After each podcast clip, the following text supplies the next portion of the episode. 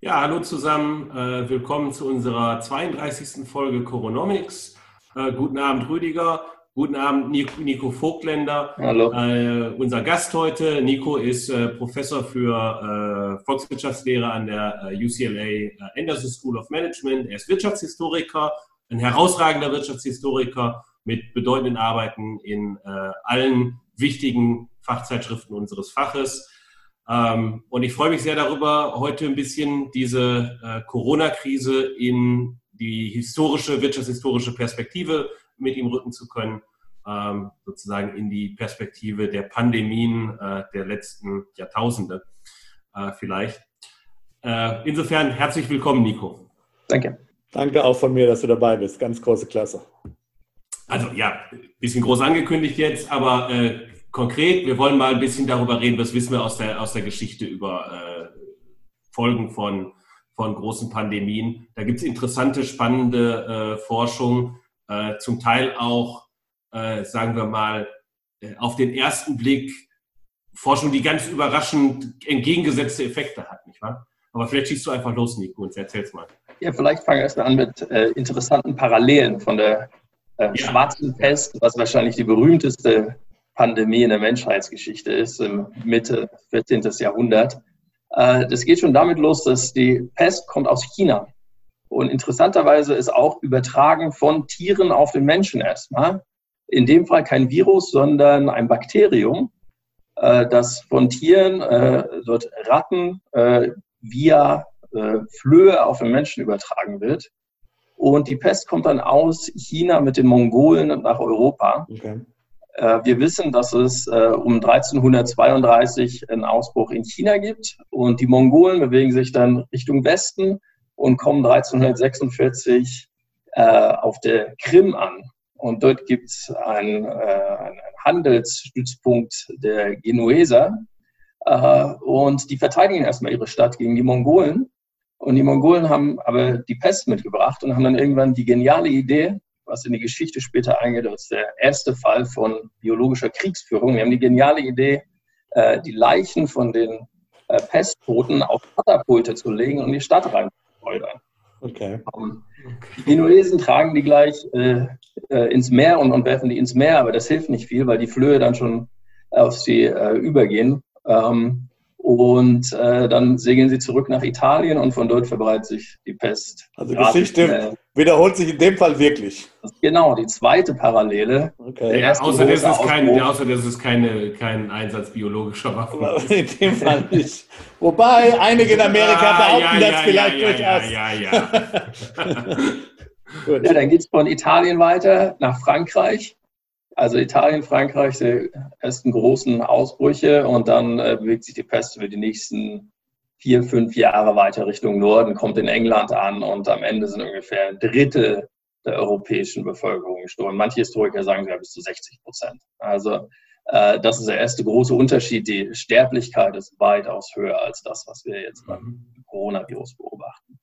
Kann ich nochmal nach einer anderen Parallele fragen? Wie wissen wir darüber, was eigentlich mit China passiert ist. Also klar, das lernt natürlich jeder von uns im Geschichtsunterricht, ja, dass die Pest irgendwie ganz schlimm war für Europa. Aber was, ist es da auch so, dass die Chinesen da eigentlich ganz gut rauskamen oder weil, weil sie eben dafür gesorgt haben, dass es weiter, weiter westwärts oder äh, ging, beziehungsweise nee, ja, ja westwärts ähm, ging oder, oder wie? Oder war das genauso schlimm in China? Das ist eine weitere interessante Parallele, zumindest was wir an Daten, Daten haben wir ja gar nicht, aber was wir so an, an Suggest, Suggestive Evidence haben, äh, gibt es in China eigentlich keinen großen Ausbruch. Aha. In China scheint es viel mehr Tote zu geben wegen Mongolen-Invasionen und so weiter, aber nicht wirklich wegen dem äh, Pestausbruch. Okay. Aber die Pest verbreitet sich dann nicht nur in Europa, sondern auch in Afrika. Also die Genuesen, äh, Genueser bringen die auch äh, nach Ägypten, wo, wo es eine sehr hohe Sterblichkeit gibt. Aber in China selbst passiert eigentlich nicht so viel. Äh, Wissen wir denn auch warum? Da gibt es Vermutungen. Track and Trace. Wahrscheinlich. Die haben die Leute einfach eingesperrt. das ist eher unwahrscheinlich. nee, äh, also äh, wissen wir nichts. Äh, wissen wir nicht genau. Nein. Also ich, ich, ich, hatte mal, ich hatte mal gehört, es gibt diese, diese Hypothese über die, die dichteren Städte, äh, den, äh, oder gilt das erst später, die äh, sozusagen die, die, die, mittelalterliche Struktur der Städte wegen der kostspieligen Stadtmauern. Man ist sehr dicht aneinander gedrängt.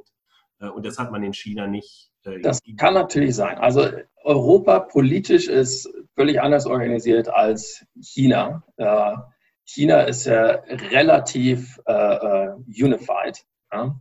Während du in Europa hast du viele kleinere Staaten und was Städte in Europa brauchen, äh, um sich zu schützen, sind Stadtmauern. Das brauchst du einfach in China nicht. In China hast du die große Mauer im Norden und genau. damit geschützt. Stadtmauern in China gibt es auch, aber die sind eher administrative Symbole. Mhm. In Europa hast du halt die Stadtmauern, um dich wirklich zu schützen. Und eine Stadtmauer zu vergrößern, wenn eine Stadt wächst, ist enorm teuer. Das heißt, das ist jetzt eine sehr hohe Bevölkerungsdichte innerhalb von diesen dicht äh, äh, gedrängten Städten. Und da kann sich natürlich, können sich Krankheiten viel einfacher ausbreiten. Also das ist natürlich, das ist eine Möglichkeit ist in Europa. Aber andererseits in Europa breitet sich die Pest auch über das Land aus. Ja, das ist jetzt mhm. nicht irgendwie das, irgendwie das nur die Stadtbevölkerung stirbt. Es gibt natürlich eine weitere interessante Parallele. Äh, diejenigen, die sich leisten können, die fliehen aus den Städten und ziehen sich zurück auf ihre Landsitze. Ja, ähm, die nächste Parallele ist dann, ähm, die Leute also heute wissen wir ja, was passiert. Aber damals, die Leute entwickeln alle möglichen absurden Theorien, was heute eigentlich nicht mehr passieren sollte. Oh, na, ja. ähm, eine der Theorien, wo das jetzt herkommt, ist, dass die Juden die Brunnen vergiftet hätten. Und ähm, dann äh, als Reaktion darauf werden halt in vielen Städten die jüdischen Gemeinden entweder verbannt, wenn sie Glück haben, nur verbannt. Äh, wenn es schlimmer läuft, in vielen Städten werden sie wirklich zusammengepfercht und dann verbrannt. Ähm, es äh, gibt diese Welle von äh, Pogromen gegen jüdische Gemeinden. Und da haben wir in der Forschung mit dem äh, Joachim Voth gezeigt, dass die Städte, die die Juden für die Pest verantwortlich machen und die jüdischen Gemeinden verbrennen, die äh, sind dann 600 Jahre später, 1920, 1930, immer noch äh, den Nazis gegenüber freundlicher gesinnt und wählen mehr die Nazi, äh, die, die NSDAP äh, es gibt mehr Pogrome gegen Juden in den 1920er und 30er Jahren. Äh, es gibt eine höhere, einen höheren Anteil der Städte äh, attackiert dann die Synagogen in der Reichspogromnacht. Und so Habt ihr euch das einmal für AfD-Anteile AfD angeschaut? Wir wissen ja, sind ja AfD-Wähleranteile sind ja selber korreliert mit den 33er Nazi-Wähleranteilen Anfang der 30er Jahre, glaube ich jedenfalls. Meine ich, Davide hat das mal gezeigt. Vielleicht. Also irgendwie äh, erinnere mich da äh, dunkel dran. Also kann man das tatsächlich auch sehen, ja? Genau, das haben wir selbst nicht mehr, aber es, stimmt, es gibt ein Projekt von Davide Cantoni dazu, okay. Äh, okay. wo die sich das anschauen. Ja. Okay. Äh, wissen wir, okay, wissen wir denn auch was über die ökonomische Performance dann? Also hat das zum Beispiel äh, die Tatsache, dass, äh, naja, Juden waren ja traditionell aufgrund der religiösen Einschränkungen dann äh, in bestimmten Wirtschaftszweigen jeweils in diesen Städten ähm, engagiert das muss doch auch enorme ökonomische Auswirkungen gehabt haben, wenn du einfach sozusagen deine, deine Händler, deine Bankiers und so weiter einfach äh, eliminierst, oder? Ja, also als Folge von der Pest gibt es erstmal kaum noch jüdische Gemeinden in Deutschland. Mhm. Äh, nach dem 14., und 15. Jahrhundert. Also du kannst keine definitiv machen. Im Prinzip, okay. Es gibt kein Counterfactual innerhalb okay. Fair enough. Also selbst in Städten, wo die jüdischen Gemeinden überlebt haben, mhm ziehen sie trotzdem dann Richtung Polen und ziehen sich nach Osten zurück und kommen dann eigentlich erst in dieser großen Welle im 19. Jahrhundert zurück. Also wir haben einfach kein Counterfactual da. Mhm. Also im Prinzip, äh, klar ist es wichtig, du, du, verlierst im Prinzip deine Bankiers und du verlierst den, äh, den, den äh, Zugriff auf, auf Kredite, ne? weil die äh, Juden durften ja Kredite für Zinsen bereitstellen und hatten da genau ihren Comparative Advantage. Und das passiert dann eigentlich erst wieder nach der Reformation äh, die dann den ähm, Protestanten auch erlaubt, Kredite für Zinsen bereitzustellen. Mhm. Aber wie gesagt, innerhalb Deutschlands haben wir dann einfach keinen okay. Counter. Ja. Okay. Okay, aber ansonsten, äh, ich meine, wir leben ja da auch in einer, äh, in einer anderen Welt äh, als heute, äh, im Sinne von ähm, das, was, was die Ökonomen malthusianische Welt nennen. Ja. Ja, wo äh, die Ausstattung mit Lebensmitteln die Reproduktionsrate bestimmt äh, und äh, also nicht des Virus, sondern der Menschen. Ja. und dann dementsprechend wenn es weniger Leute gibt, gibt es plötzlich mehr zu essen, oder? Äh, ja, also das, das ist die nächste interessante Parallele. Und zwar, bevor die Pest ein, äh, Europa erreicht, 200 Jahre, also es gibt eine lange Periode vorher, wo es ein nie vorher dagewesenes Wachstum an Bevölkerung gibt. Also zwischen dem Jahr 1000 und 1340 äh, verdoppelt oder verdreifacht sich die, die, Bevölkerung in Westeuropa. Also es geht eigentlich, den, den Leuten geht's selbst nicht gut, aber die Bevölkerung explodiert. Ja? Und das ist ja gerade diese malthusianische Welt. Die malthusianische Welt sagt, dass ähm, wenn du mehr Ressourcen zur Verfügung hast, dann werden nicht die Leute individuell reicher, sondern es können einfach mehr überleben. Und Bevölkerungsdichte ist dann sozusagen dein Indikator dafür, wie stark die Wirtschaft insgesamt ist. Also das ist ja interessant, weil du sagst im Grunde genommen, die Pest hat Europa sozusagen zum denkbar möglichst schlecht, schlechtmöglichsten Zeitpunkt getroffen, weil sie, weil sie eben so dicht waren dann. Ja, pass auf, es, es gibt sogar noch eine weitere interessante Parallele. Das Wirtschaftswachstum passiert zwischen ungefähr im Jahr 1000 und, und äh, 1300, Anfang 14. Jahrhundert. Und dann wird es langsam kälter. Mhm. Und das ist diese äh, kleine Eiszeit. Und da merkt man dann langsam, wir sind hier wirklich an der Kante äh, äh zur, zur, Katastrophe. Äh, da fängt es an mit ersten Hungersnöten, es gibt, äh, es gibt Missernten, es gibt äh, Bevölkerungseinbrüche schon Anfang des 14. Jahrhunderts. Und es ist eigentlich klar, ja, also die Welt ist wirklich, oder zumindest Westeuropa hat ziemlich stark gepusht in den vorherge vorhergehenden Jahrzehnten und sogar Jahrhunderten. Und genau da kommt jetzt äh, kommt jetzt die Pest an. Also Wo siehst du jetzt die Parallele da? Was ist das Äquivalent der, der Eiszeit? Klimawandel? Ähm, man könnte das ja so sehen, dass wir im Moment auch oder über die letzten Jahrzehnte auch gepusht haben, was die Tragfähigkeit der Erde klimatechnisch okay. angeht. Ja? Ähm, und genau da trifft jetzt, trifft jetzt die, äh, die Pest Europa. Ähm, und in der Tat gibt es dann in den, äh, in, in, in den Jahrhunderten danach sehr interessante Veränderungen, die auf die Pest zurückgeführt werden können. Dann jetzt müssen wir mal kurz, um das zu verstehen, noch mal kurz zurückgehen auf diese malthusianische Welt. Also wie, wie erreicht man Veränderungen in der malthusianischen Welt? Ähm, eigentlich das Einzige, was du machen kannst, wenn du das Pro-Kopf-Einkommen ändern willst, ist, dass du den Bevölkerungsdruck änderst. Ja, in der standard-malthusianischen Welt hast du einfach das heißt, ich, jemand erfindet den Flug, du bist jetzt produktiver in der Landwirtschaft, dann geht es dir besser für ein paar Generationen, aber danach ist einfach die Bevölkerungsdichte wieder höher und allen geht es genauso schlecht wie vorher. Also immer, wenn du bessere Technologie nur erfindest, das hilft eigentlich nicht. Ähm, was du brauchst, ist ein Mechanismus, der den Bevölkerungsdruck verändert. Und äh, jetzt geht es in der Tat den Leuten nach der Pest gibt, äh, das heißt Golden Age of Labor. Also die, die, die äh, nicht sofort nach der Pest, weil da gibt es natürlich erstmal Unruhen und so weiter. Aber nachdem sich das alles beruhigt hat, äh, sind die Löhne auf einem Niveau, was man nie gesehen hat vorher. Ähm, die Leibeigenschaft wird abgeschafft, zum Beispiel in, in, England als Folge von der Pest, weil einfach äh, die Arbeit. Kannst du mal genau sagen, wann das losgeht? Wo, äh, oder von wann bis wann das geht, diese Golden Age? Das ist ungefähr äh, 1450 bis 1600, 1650. Also es dauert wirklich sehr, sehr lange, bis der... Also bis zum 30-jährigen Krieg im Grunde genommen. Bis, sagen wir bis zum Anfang oder vor dem 30-jährigen. Genau, ja, okay. Ja. Okay. So, ähm, und wenn du dir das anschaust, die Bevölkerungsentwicklung, dann geht eigentlich die, diese Erholung der Bevölkerung dauert viel länger, als man eigentlich erwarten sollte, wenn alles wieder so gewesen wäre wie vorher. Mhm. Ja, und das heißt, es muss weniger Bevölkerungsdruck da gewesen sein. Also mit anderen Worten, die Fertilitätsrate war geringer. Irgendwie haben die. Genau, es gibt jetzt zwei Möglichkeiten, den Bevölkerungsdruck zu verhindern. Eins ist geringere Geburtenraten mhm. und das zweite ist höhere Sterberaten. Okay. Ja, und äh, da haben wir auch zwei Papers mit dem Joachim Voth, wo wir genau das zeigen, dass sowohl die Geburtenraten als auch die Sterberaten sich ändern. Okay. Vielleicht fangen wir kurz an mit der Geschichte zu den Sterberaten. Okay. Also nach der Pest sind die Leute reicher. Äh, wenn man reicher ist, ähm, konsumiert man natürlich auch mehr Luxusgüter und damals sind Luxusgüter typischerweise äh, bessere, äh, bessere Sachen ja, und, und, und, andere, äh, andere Dinge, die typischerweise in Städten verkauft oder gehandelt werden. Das heißt, die Leute ziehen in Städte. Ähm, Jetzt sind aber, das haben wir vorher schon mal gesagt, Städte sind unglaublich dicht besiedelt und das sind einfach sozusagen Todesfallen. Ja, wenn die Leute in die Städte ziehen, sterben sie überproportional. Und Städte würden eigentlich immer nur kleiner werden, wenn es nicht diesen permanenten Zuzug okay. gäbe.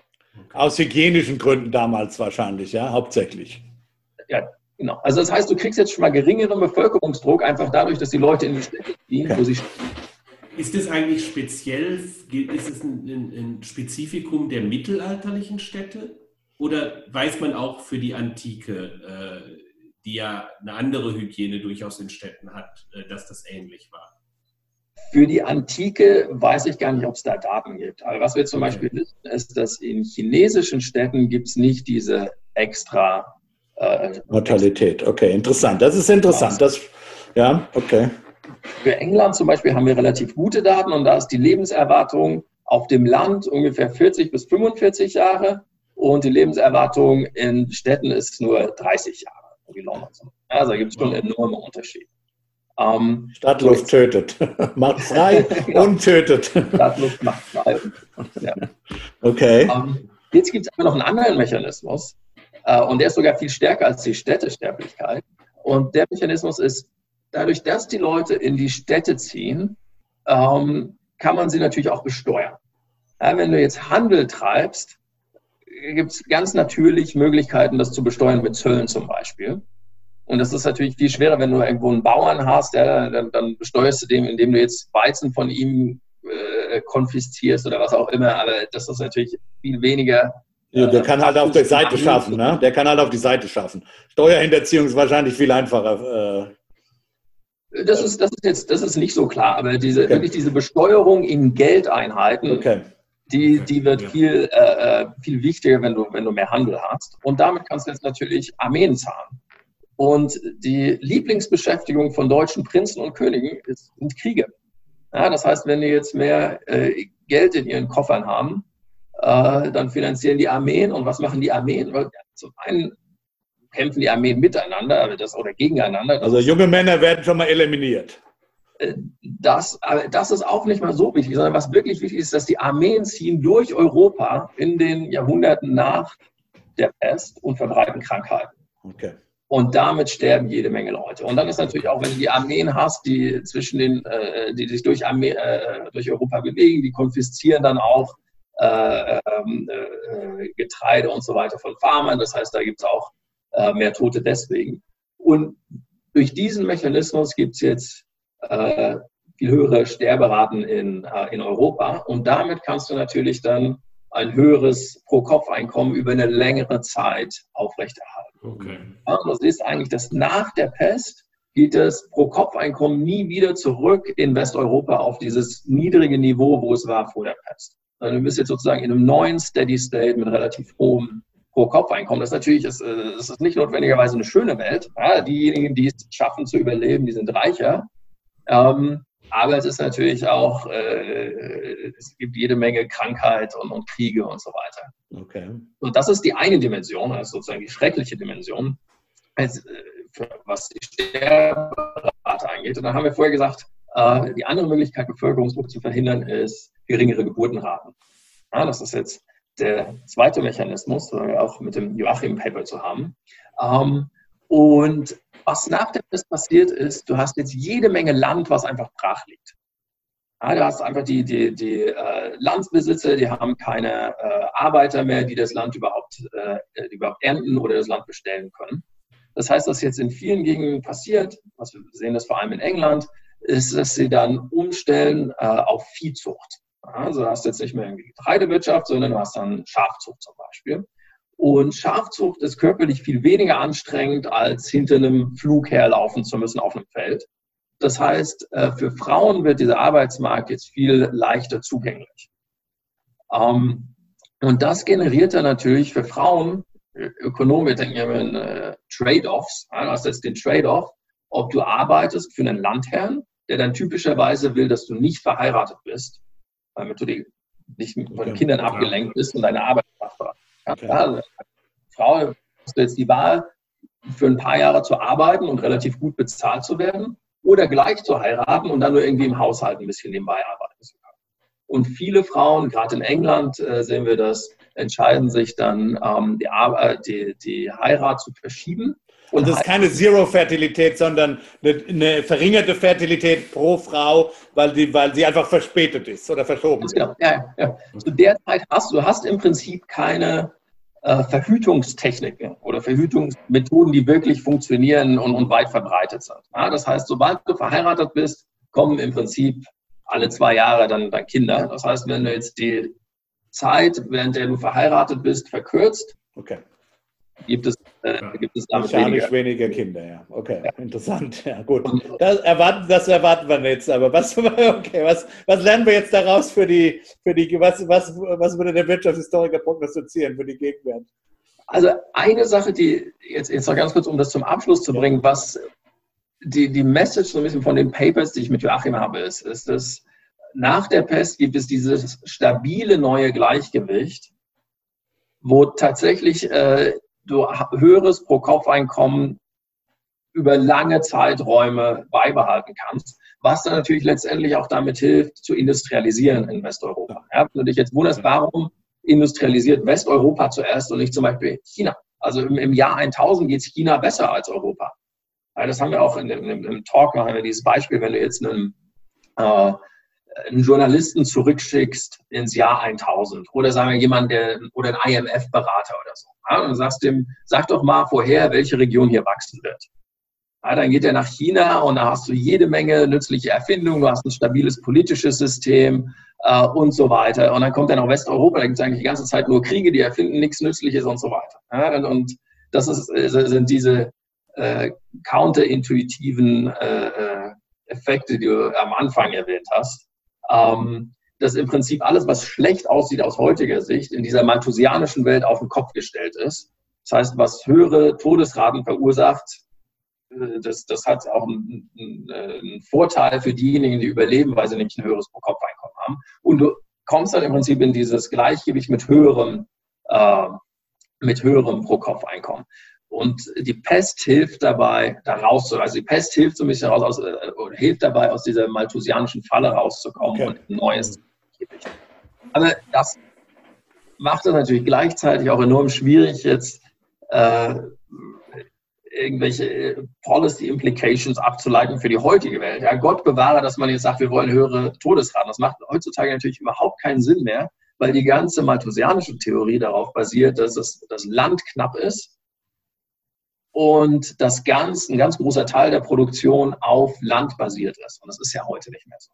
Mhm. Ja, da, äh, äh, insofern macht es das erstmal schwierig, da jetzt äh, Parallelen abzuleiten. Aber andere Sachen. Auf der anderen Seite kann man natürlich sehen, zumindest ist es erstmal, so, solche äh, weltweiten Pandemien haben eine gewisse Chance, von einer Disruption. Also ja, Gleichgewichte, neue Gleichgewichte sozusagen. Neue Gleichgewichte. Zu äh, ja. ja. Und sagen wir mal so, es gibt ja durchaus Leute, die sagen würden, Land mag nicht mehr der knappe Faktor sein, aber Umwelt ist der knappe Faktor. Ganz genau, ja. Ähm, genau. Ähm, äh, wir, wir, wir sind ja jetzt, insofern könnte ja sein, also wenn, wenn ich sozusagen das Solo-Modell lehre, ja, dann sage ich, das Solo-Modell ist eben das, äh, genial, weil es in einem ganz einfachen äh, Weg findet, äh, die Essenz der industriellen Revolution, der kapitalistischen industriellen Revolution darzustellen, weil es eben, wir produzieren unsere Produktionsfaktoren selber, das erste Mal in der Geschichte wirklich, im großen Stil. Ja? Das hat eben, das ist, das ist für mich der, der Kern der industriellen Revolution, was als zwei,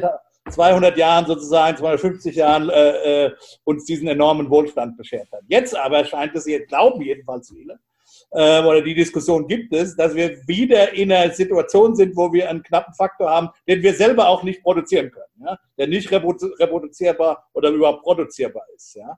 Insofern, who knows? Vielleicht sind wir, vielleicht die, müssen wir Malthus wieder rauskramen oder einen veränderten Malthus. Ja, aber das ist natürlich schwierig, weil damals, wenn Land knapp ist, merkst du, siehst das sofort. Ja, du hast ja, jetzt klar. einfach, wenn du, du musst da noch ein Stück Wald roden, aber das Stück, was dann noch übrig ist, das ist wahrscheinlich ein Sumpf oder so, was eh genau. keiner wollte und da wächst nicht viel. Genau. Äh, wenn du das jetzt vergleichst mit der Klimakrise, zum einen sehen wir die Wirkung, langsam sehen wir die Auswirkungen, aber die wirklich schlimmen Auswirkungen siehst du ja nicht sofort. Und dann ist das Enforcement auch enorm schwierig. Also das ist äh, eine Parallele, ich habe ein bisschen drüber nachgedacht jetzt. Äh, eine der Parallelen vielleicht, wo man zu einem neuen Equilibrium kommt mit diesem Initial Shock, ist die Luftfahrt. Ja, stell dir vor, jetzt, es gibt wirklich die Einsicht, wir müssen mehr Platz lassen in Flugzeugen. Und das auch nach der Pandemie wird, wird, wird so beibehalten. Dann wird natürlich die Luftfahrt teurer. Und wenn die Luftfahrt teurer ist, fliegen weniger Leute. Und das ist dann ein stabiles Equilibrium. Ja, also einfach, wenn du jetzt sagst, wir müssen wirklich mehr Abstand in den Flugzeugen lassen. Aber du, du siehst, wenn Gut, du... ist nicht ganz klar, ob das die Umwelt entlastet, ne? Wenn die Leute. Wenn die Leute mit mehr Abstand in einem Flugzeug sitzen. Wenn sozusagen alle Leute Business Es kommt drauf an, was, klar, es kommt dann darauf an, wie viele Flugzeuge noch unterwegs sind. Genau. Ja. Aber ich würde mir schon vorstellen, wenn du jetzt nicht mehr einfach für 30 Euro nach Mallorca fliegen kannst, klar, das Wochenende, ja, dann, dann gibt es weniger Luftverkehr insgesamt. Gut, aber ich glaube, eh, ganz ehrlich, eher würde ich denken, äh, dass wir, wenn wir über so Disruptionen reden, ähm, schon so Sachen wie muss ich jetzt für, einen, für einen Talk irgendwo quer über den Atlantik fliegen. Ähm, einfach eine andere, Art und, eine andere Art und Weise über, über Dinge nachzudenken. Also, wo man vorher gedacht hat, das ist jetzt, ja. muss ich mir jetzt, das haben wir jetzt alle noch nicht gelernt, wie das geht, vernünftig und so weiter. Äh, aber jetzt müssen wir das lernen und das, das, dieses Humankapital ist danach nicht weg. Ähm, und äh, ja, wenn ich mich jetzt frage, äh, lade ich jemanden ein für, ein, für einen Seminar-Talk. Wenn ich dich jetzt nach Bonn einladen würde für einen Seminar-Talk, sind für dich plötzlich die Kosten, nach Bonn zu kommen für einen Seminar-Talk, sind natürlich viel kleiner. Ja, weil äh, du brauchst nur, die Zeitverschiebung macht es noch schwierig, aber du brauchst halt nur deine Zeit haben äh, für das Online-Seminar. Ähm, und dann sind wir plötzlich in einem ganz anderen Gleichgewicht, wenn das, wenn das die normale Art und Weise äh, im, im Nachgang noch wird. Weil Viele werden sich jetzt auch sagen, warum soll ich denn so viele Tage von der Familie weg sein? Warum, wenn es auch, das ist vielleicht nicht das perfekte Substitut, aber es ist auch nicht katastrophal schlecht. Und äh, also von daher kann ich mir schon vorstellen, dass wir in den, in den Bereichen Veränderungen haben äh, oder auch, äh, dass die Leute weniger stark in die Städte drängen. Das ist ja auch äh, durchaus denkbar. Ähm, weil Pendels, weil, weil wir vielleicht anders über Pendelzeiten nachdenken und und dann auch in andere Gleichgewichte kommen, wenn ja, bestimmte Dinge oder, auch. Genau, wenn du, wenn du drei, vier Tage vom Homeoffice machen kannst, kannst du vielleicht auch das dann von deiner Land, von deinem Landsitz aus machen. Ne? Und, und, das ist, und das ist ja auch, ein, ist ja auch ein Koordinations, eine Koordinationsfrage. In dem Moment, wo alle, wo, wo ich der Einzige bin, der Homeoffice macht, ähm, dann bin ich erstmal der Außenseiter und zweitens äh, ist es mir auch für mich schwierig, viel schwieriger, mich mit den anderen zu koordinieren. Wenn, in dem Moment, wo, wo viele Leute Homeoffice machen, dann wird es halt auch einfacher oder also das, das, sind so Dinge, wo ich denke, mir vorstellen könnte, wo sich Dinge äh, vielleicht verschieben. Ja, aber das, das ist, äh, wenn, wenn du jetzt aber zum Beispiel mit ähm, Urban Economists redest ja, und, und, wenn die erklären, warum eigentlich Städte so äh, powerful sind, dann ist ein ganz wichtiger Mechanismus, dass Leute sich treffen und, und, und Ideen sich einfach verbreiten. Ja, das ist jetzt die Frage, wenn du wirklich alles nur von zu Hause aus machst, das kannst du auch aufs Department anwenden. Ja, du triffst jetzt irgendjemanden einfach beim, auf, auf dem Kaffee im, im Department ähm, und, und dann fängt man an mit Brainstorming über ein Paper. Passiert das jetzt ja, ja, Genauso, das, das, wenn man einfach genau, das ist online das Problem. Das ist, aber, aber, aber das könnte ja sein, dass wir in einem schlechten Gleichgewicht danach sind, ja. wo, wo wir nicht ja. so viele Ideen verbreiten, aber es kommt, ne, es kommt halt keiner. Also, das ist eine Möglichkeit. Aber können wir, können wir vielleicht nochmal, ähm, was wissen wir denn, ich meine, die Pest, das ist jetzt ein Spezialgebiet, war ja nicht die einzige Pandemie in der Geschichte. Was wissen wir denn über andere Pandemien? Und wenn du sagst, weiß ich nichts, auch gut. Aber wissen wir da was drüber, zum Beispiel, keine Ahnung, die, die 19, wann war es, 1918? Äh, äh, spanische Grippe. Spanische Grippe, genau. Äh, oder, oder, oder auch noch andere, keine Ahnung, Cholera-Epidemien oder was halt sonst noch so gab bin auch kein Experte. Sehen wir da ähnliche, äh, vielleicht natürlich im kleineren Maßstab schon klar, oder muss es eine Pest? Es kann ja auch sein, dass man sagt, es, nur die Pest kann das, weil es eben die Pest war. Ja, ich meine, es ist schon was anderes, wenn du irgendwie so, was hast du gesagt, ein Drittel oder, oder 50 Prozent ja, der Bevölkerung outwipes, das ist schon mal noch was anderes als, als so eine, sagen wir mal, Run-of-the-Mill-Epidemie. Ja, also äh, oder also genau, gibt es da so äh, Threshold-Effekte, glaube ich? Oder was also wissen die, wir denn voneinander? Also die Pest, die Pest gab es vorher schon mal, äh, ungefähr um 500, 600, also am Ende des Römischen Reiches. Ähm, da wissen wir aber, da haben wir keine Daten zu. Was wir da wissen im Prinzip ist, oder was Historiker äh, glauben, ist, dass das dann wirklich das Ende des Römischen Reiches komplett besiegelt. Okay. Ähm, Danach kommt die Pest immer wieder in Wellen, aber es gibt nicht nochmal so einen riesengroßen Ausbruch nach 1350.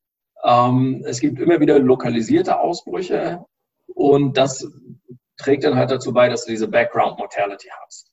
Eine Sache, die wir da wissen ähm, zur Pest ist, die Leute sind sehr unzufrieden mit der katholischen Kirche, wie sie diese Pestausbrüche erklärt. Und das führt dazu, dass die katholische Kirche einen enormen Autoritätsverlust hat. Mhm. Zu dieser Zeit. Ja, und dann gibt es halt, äh, dann gibt es bestimmte Sekten, äh, die, die, die dann kommen und äh, letztendlich manche Leute sagen, das führt dazu, dass du dann halt die Reformation bekommst. Ja, das, mhm. äh, es gibt dieses Potenzial, äh, gegen Nicht klar, in welche Richtung das geht hier. Gegeben, gegeben meinen Hintergrund. okay. ähm, es gibt sogar Papers, die benutzen lokale Pestausbrüche als Instrumental Variables mhm. für Switch to uh, uh, um, Protestantism okay. oder mhm. okay. Mhm. okay. Äh, eine interessante Parallele heute, wenn man sich, äh, damals war ja die, die katholische Kirche hatte sozusagen die Interpretationsgewalt ja, davon, was passiert. Und heute ist das eher die Wissenschaft. Ja, und jetzt hast du wieder diese Backslash von irgendwelchen, äh, von irgendwelchen äh, Verschwörungstheoretikern. Mhm. Ja, okay, das wären die Aluhüte von heute, ja, genau. Und das und passiert immer wieder. Ja, das passiert okay. nicht nur während der Pest, okay. sondern das passiert in den mhm. ganzen Wellen, die danach kommen, immer wieder. Also das ist vielleicht, weil du jetzt fragtest nach einer äh, Gemeinsamkeit mit anderen Pandemien. Äh, mhm. Das ist wirklich was, was, was immer zu passieren scheint. Das andere ist diese, äh, dieses, äh, die Verfolgung von, äh, von Minderheiten. Ja, das sind mhm. die Juden während der, ja, während der, während der Pest. Ähm, das passiert auch danach wieder in, in, in Ausbrüchen, die es später gibt. Und das ist ja selbst jetzt. Ja, also ich habe eine Kuratorin aus New York, die ist dann aufs Land gefahren und, und, und sie hat gesagt, sie hat sich noch nie so ausgegrenzt äh, gefühlt, wie als sie aus New York einfach aufs Land gekommen ist. Mhm. Ja, also wenn halt diese, diese, diese, dieses Misstrauen gegenüber Leuten, die man nicht kennt. Mhm. Ja, oder halt in Amerika tatsächlich, das ist ja durchaus, äh, wäre auch keine historische Neuigkeit, ein neues anti-asiatisches Sentiment. Ne? Ja. Ein, äh, gegen inner, also inneramerikanisch gegenüber den eigenen Landsleuten, aber möglicherweise auch haben wir ja mit Masala auch besprochen, äh, sozusagen einen, einen, naja, einen bellizistischen Standpunkt der amerikanischen Außenpolitik gegenüber China. Äh, das war auch vorher schon da, aber das ist vielleicht eine, eine, eine möglicherweise eine Entwicklung, die verstärkt, die, die, die verstärkt werden könnte. Ähm, gut. Gut. Ich denke, also, ich glaub, da haben wir, wir einige guten, interessante Sachen gehört. Genau. Genau, wir ähm, sind an einem guten Schlusspunkt, glaube ich. ich äh, Nico, ganz herzlichen Dank meinerseits. Ja, ganz herzlichen äh, morgen, meinerseits. Morgen geht es äh, mit Andreas Backhaus weiter, äh, der von Anfang an sehr stark äh, sich dafür eingesetzt hat, Daten zu sammeln und zu verbreiten. Äh, ein Ökonomenkollege und äh, über, über die, den jetzigen, die jetzige Epidemie und die auch breit zugänglich gemacht hat. Mit dem werden wir über ein Potpourri von Themen, denke ich, reden in diesem Zusammenhang. Nico, ganz herzlichen Dank meinerseits an die Zuhörer, Zuschauer. Herzlichen Dank fürs Zuschauen, bleibt gesund äh, und bis zum nächsten Mal. Ich danke Tschüss. euch. Tschüss. Tschüss.